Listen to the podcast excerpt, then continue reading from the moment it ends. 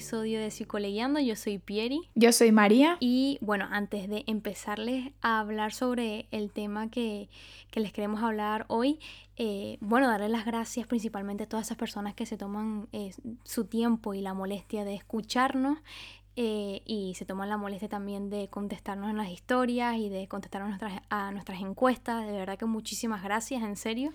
Sí, como siempre, muchísimas gracias por todo el feedback, por toda la, la participación en nuestras redes sociales y evidentemente seguiremos cogiendo los temas que nos sugirieron. Y bueno, hoy vamos a hablar sobre la incertidumbre que en tiempos de crisis esta se intensifica, ¿no? Y sobre todo cuando se da una situación de pandemia sin precedentes como la que se está dando ahora.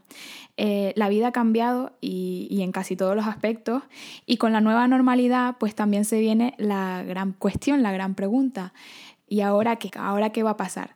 Y lo cierto es que hay personas a las que esto pues no les supone una preocupación en absoluto, o sea, intentan vivir el día a día, intentan solucionar los problemas como van viniendo, pero para otras la idea de no saber qué puede pasar pues eh, provoca un gran malestar psicológico.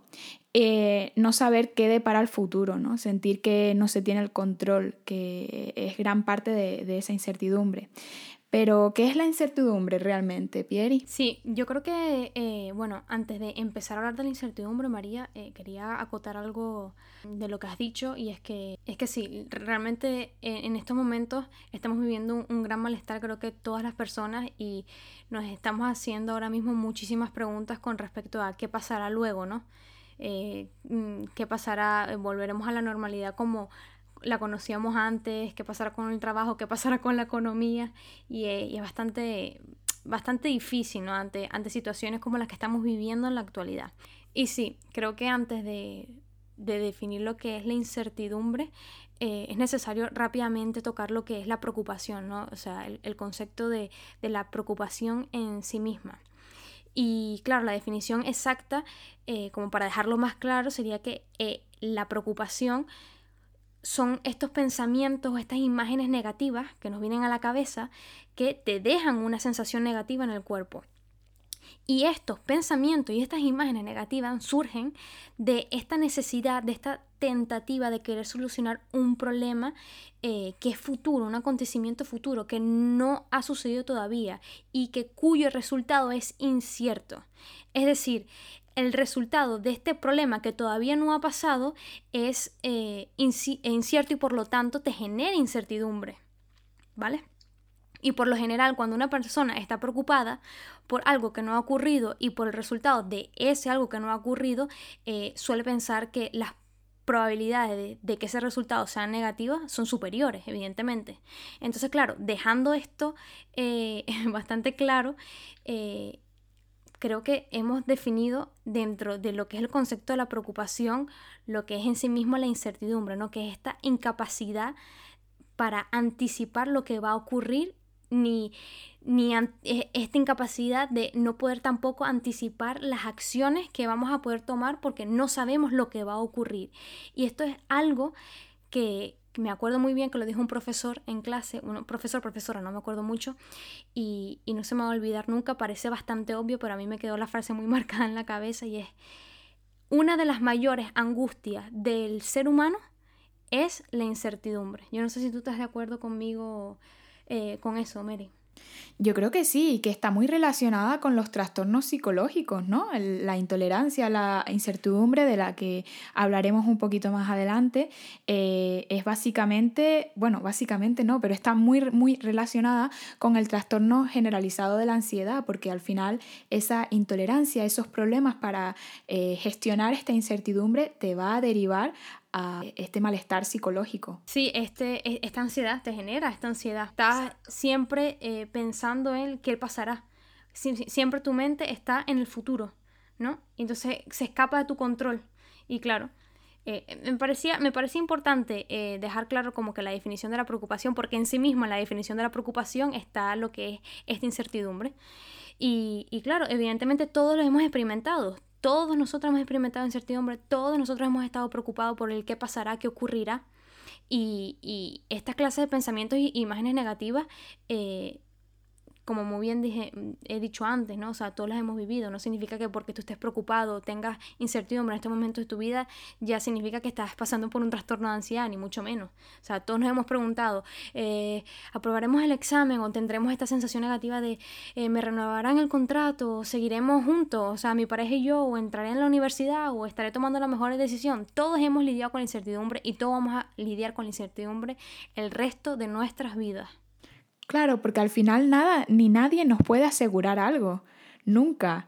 Con lo cual eh, siempre vamos a tener esta incertidumbre. Pero evidentemente hay personas que tienen como esta sensación de control de, bueno, si yo hago esto, yo puedo eh, generar que esto suceda, yo puedo hacer que esto suceda.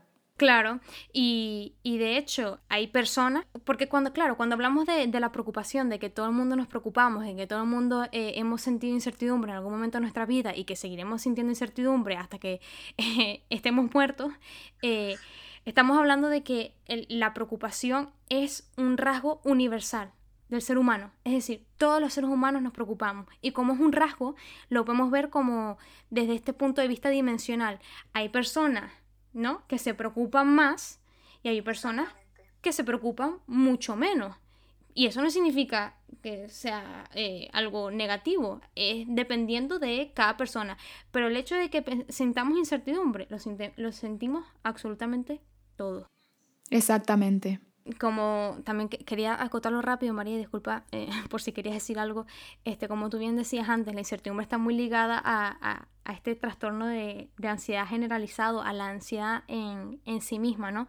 Y, y, claro, estamos hablando de una incertidumbre, de una preocupación, cuando hablamos del trastorno de ansiedad que ya es excesiva y está eh, sin ningún tipo de control y no es una o dos o tres preocupación por algo en específico, es preocupación por absolutamente todo. Exacto, y que está muy ligada no solo al trastorno de ansiedad, sino también al perfeccionismo que esto lo hablaba eh, uno de nuestros profesores, que quizás comentarlo más adelante en, otro episodio, hablar sobre el perfeccionismo, porque yo creo que esto pues nos pasa mucho. Eh, bueno, en uno de los artículos, uno de los profesores que nos dio, Ignacio Ibáñez y además eh, Wenceslao Peñate, eh, son profesores súper buenos, hablan en sus artículos de la relación ¿no? que hay entre la intolerancia a la incertidumbre, el perfeccionismo, el trastorno de ansiedad generalizado y bueno, varios trastornos, ¿no? De hecho, hay ciertos rasgos de personalidad que toleran muchísimo menos la incertidumbre, porque suelen ser rasgos de personalidad que necesitan controlarlo absolutamente todo, ¿no? Es que aquí se interconectan muchísimas cosas.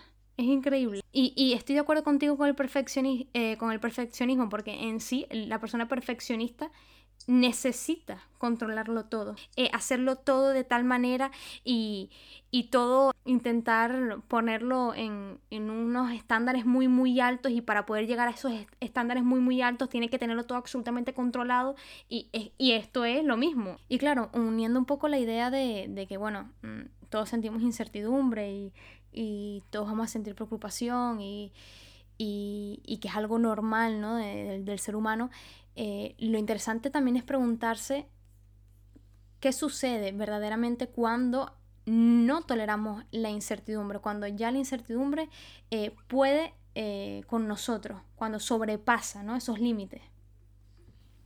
Claro, bueno, para decirlo de una forma más coloquial, al final la intolerancia a la incertidumbre es tener constantemente la necesidad de estar seguro. Eh, cuando no toleramos la incertidumbre, tenemos poca capacidad para hacer frente a esos cambios eh, imprevisibles ¿no? que se dan en la vida y esa dificultad de, funcionar adecuadamente eh, o de forma correcta ante las situaciones que no esperábamos que sucediesen o ante situaciones ambiguas. Al final, la intolerancia a la incertidumbre es el resultado de un umbral bajo de, percepción de la ambigüedad y reacciones intensas ante situaciones ambiguas que hace que se alimente tanto la incertidumbre como la ansiedad y la preocupación. Eh, la persona con mucha intolerancia a la incertidumbre se anticipa a consecuencias futuras amenazantes. Las personas con intolerancia a la incertidumbre eh, presentan o tienen pensamientos e imágenes pues relativamente incontrolables eh, acompañados de un estado afectivo negativo. Y por ejemplo, eh, como decíamos antes, este tipo de preocupación excesiva y, e incontrolable se da en un trastorno de ansiedad generalizada que es definida como la ansiedad o la preocupación excesiva sobre muchos acontecimientos o actividades o situaciones que, puedan suceder y bueno, en este caso del trastorno de ansiedad generalizado, esto se, se, prolonga durante más de seis meses.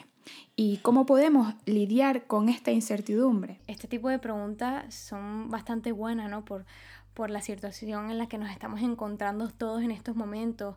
Eh, ¿Por qué? Porque estamos viviendo muchísimas personas eh, una constante sensación desagradable porque no sabe, no sabemos qué va a deparar el futuro, no sabemos si vamos a mantener el trabajo, no sabemos eh, qué va a pasar con, la normalidad como la conocíamos, va a ser diferente, eh, mm, voy a poder pagar lo que tengo que pagar, voy a poder hacer lo, que, lo que quería hacer o lo que tenía planeado hacer este año, o sea, claro, en estos momentos estamos viviendo muchas personas a la vez una incertidumbre muy, muy, muy difícil y muy eh, acentuada, ¿no? Y lo interesante es esto, responder este tipo de preguntas, ¿por qué? Porque pueden ser bastante efectivas para poder eh, sobrellevar este día a día. Y yo creo que, claro, como muy bien dijimos antes, como dijiste María, eh, la incertidumbre es estar continuamente viviendo en ese futuro, ¿no? Y, y para no vivir en ese futuro, yo creo que lo, lo principal, lo que se tiene que hacer es intentar eh, focalizar, mantener la atención en lo que está eh, pasando en, en, el momento presente, en el aquí y en el ahora. Y esto va muy ligado a lo que nosotros conocemos como el mindfulness, ¿no? que es esta práctica de, que está muy relacionada de Mm, con el budismo, con la meditación y, con el mantener la, concentración y la atención en, en, el ahora, en el aquí y en el ahora, ¿no? En el momento presente, exacto. Y creo que otra de las claves de las que podríamos hablar sería preguntarnos qué depende de nosotros exactamente, porque normalmente queremos controlar toda la situación y queremos controlar las circunstancias o factores o aquellos aspectos que realmente se escapan de nuestras manos.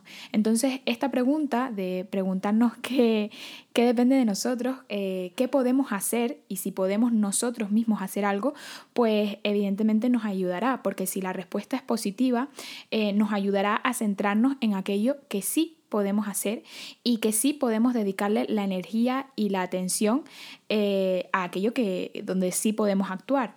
Entonces las cosas o los factores, los aspectos que no dependen tanto de nosotros, pues no los contemplamos tanto. Entonces esa, ese malestar psicológico por la incertidumbre, pues no está tan intensificado.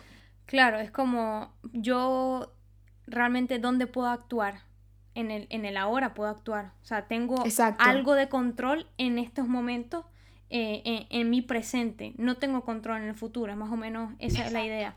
Exacto. Ni en, el, ni en el yo del futuro, es decir, traer la atención al momento presente eh, con técnicas mindfulness, como decías, y también aquellos aspectos que sí puedo controlar. Es decir, los factores que sí tengo en mi mano para cambiar. Es decir, yo puedo estar al control o estar al tanto de mi actitud en todo momento, ya sea ahora o ya sea dentro de un mes. Sin embargo, no puedo saber cuál será la situación económica del país eh, dentro de un mes. Con lo cual, el, preguntarnos qué es lo que depende de nosotros mismos eh, nos ayudará mucho a disminuir estos niveles.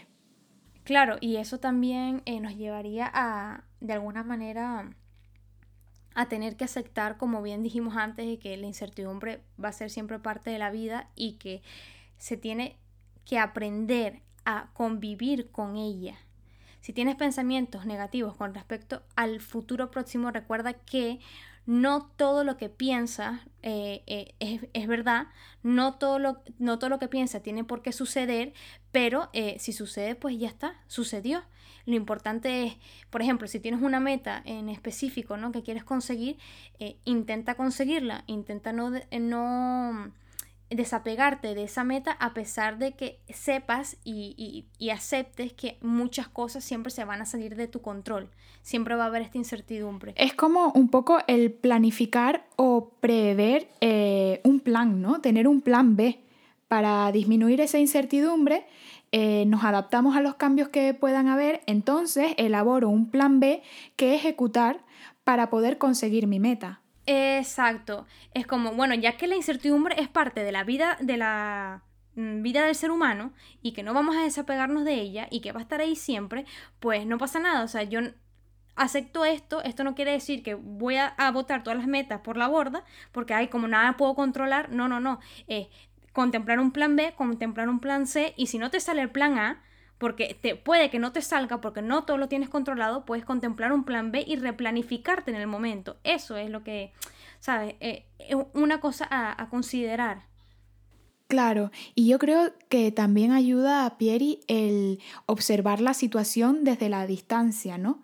Bueno, a mí personalmente eh, lo que me ayuda es eh, visualizarme con 83 años, no sé por qué esta edad en concreto, pero siempre intento pues visualizarme mayor y cómo vería esta situación y realmente si se desajusta o no de mi idea o de mis expectativas, si cambia algo un poco, cuando logras eh, visualizar las cosas o el escenario a distancia, te das cuenta que esos cambios que en el momento presente crees que son enormes y que van a, suponer un, un gran cambio en tu vida en general, lo cierto es que no, porque tomas distancia y es bueno, bueno, pues si no pasa ahora, sucederá dentro de unos años y no pasa nada. Entonces tienes como más paciencia, ¿no? Al, al eh, hacerlo con, con esta manera de ver las cosas. Exactamente, exactamente. Y bueno, creo que otra cosa que se tiene que eh, tomar en cuenta y, y, que podemos poner en práctica y que me parece que es súper importante es agradecer por todas las cosas que realmente tenemos, todos esos mm, recursos, sean pequeños, sean grandes, que nos han ayudado a estar donde estamos, por más sencillas que sean, por más pequeñitas, pues agradecer, ¿no?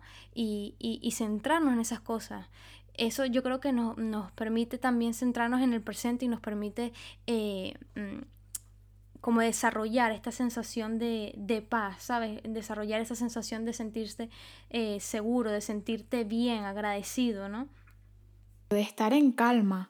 Y como el cerebro es una máquina de hábitos, eh, al final siempre irá más rápidamente o más fácilmente a los pensamientos a los que estamos eh, acostumbrados. Y si acostumbramos a tener miedo, a tener inseguridad por lo que pueda suceder, creo que es bueno esforzarnos eh, un poco al principio, que ya luego nuestro cerebro pues cogerá carrerilla, pero esforzarnos al principio, bueno, voy a apuntar las cosas que me hacen feliz por ejemplo, me hace feliz eh, hablar con mi madre. Hablar con mi madre un ratito, eso me llena un montón y me hace muy feliz. Entonces, apuntarlo en un diario, en una libreta.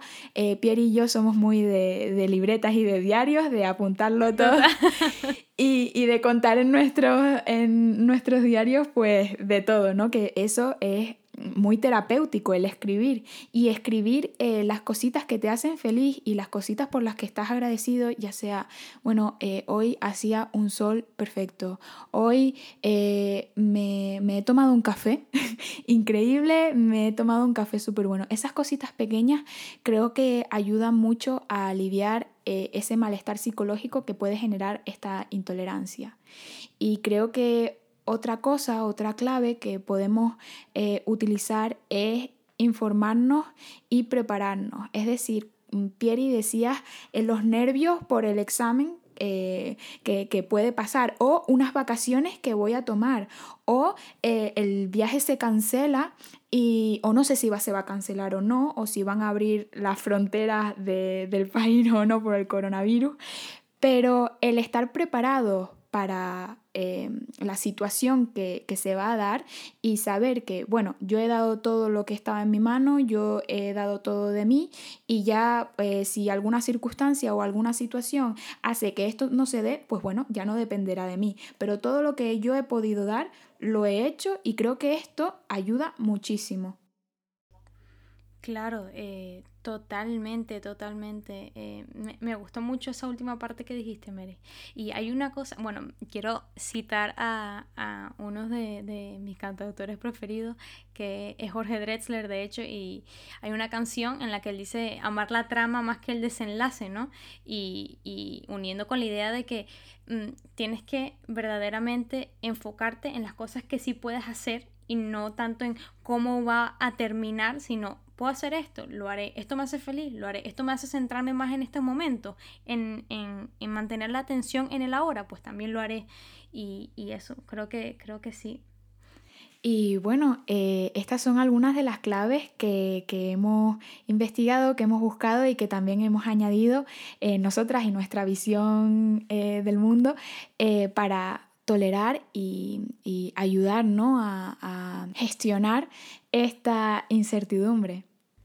Eh, claro, espero que, sean este, bastante útiles para muchas personas. Mm, yo mm, en lo personal estoy llevando muchas de, estas cositas, de estos tips y de estas eh, recomendaciones a cabo. De, eh, de hecho, esto, esto, a pesar de que tengan los estudios que tenga, como bien decíamos antes, la incertidumbre afecta a cualquier persona, eh, sea psicólogo o no sea psicólogo, lo importante es cómo eh, le hacemos frente, cómo la gestionamos. Y creo que eh, todo lo que hemos comentado antes es, es son, son cosas muy, muy, muy claves. Y créeme que yo estoy, por lo menos en estos momentos en el que tengo demasiadas dudas, demasiadas incertidumbres, se lo comentaba María el otro día, y, sí, que estoy intentando hacer, yoga, nunca he hecho yoga en mi vida, creo que lo comencé a hacer por María y estoy haciendo el saludo al sol todos los días y me ha ayudado. Y he intentado hacer de nuevo mindfulness y me ha ayudado, la verdad que sí.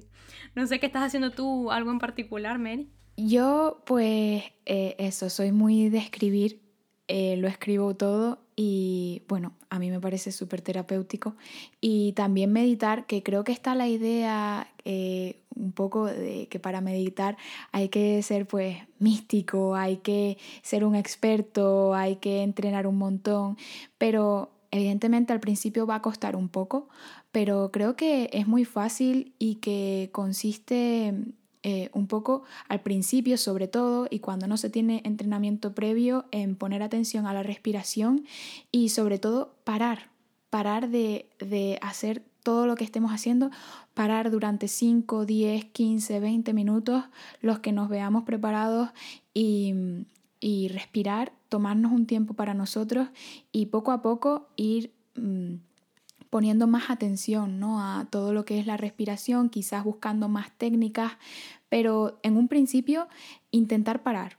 Y ya eso es un paso para la meditación. Y parece que es una tontería, pero de hecho eh, cuando intentas eh, llevar a cabo la meditación, ¿no? O te intentas centrarte en la respiración, así sea 10 minutos, eh, después de esos 10 minutos notas la diferencia y es una locura como lo notas.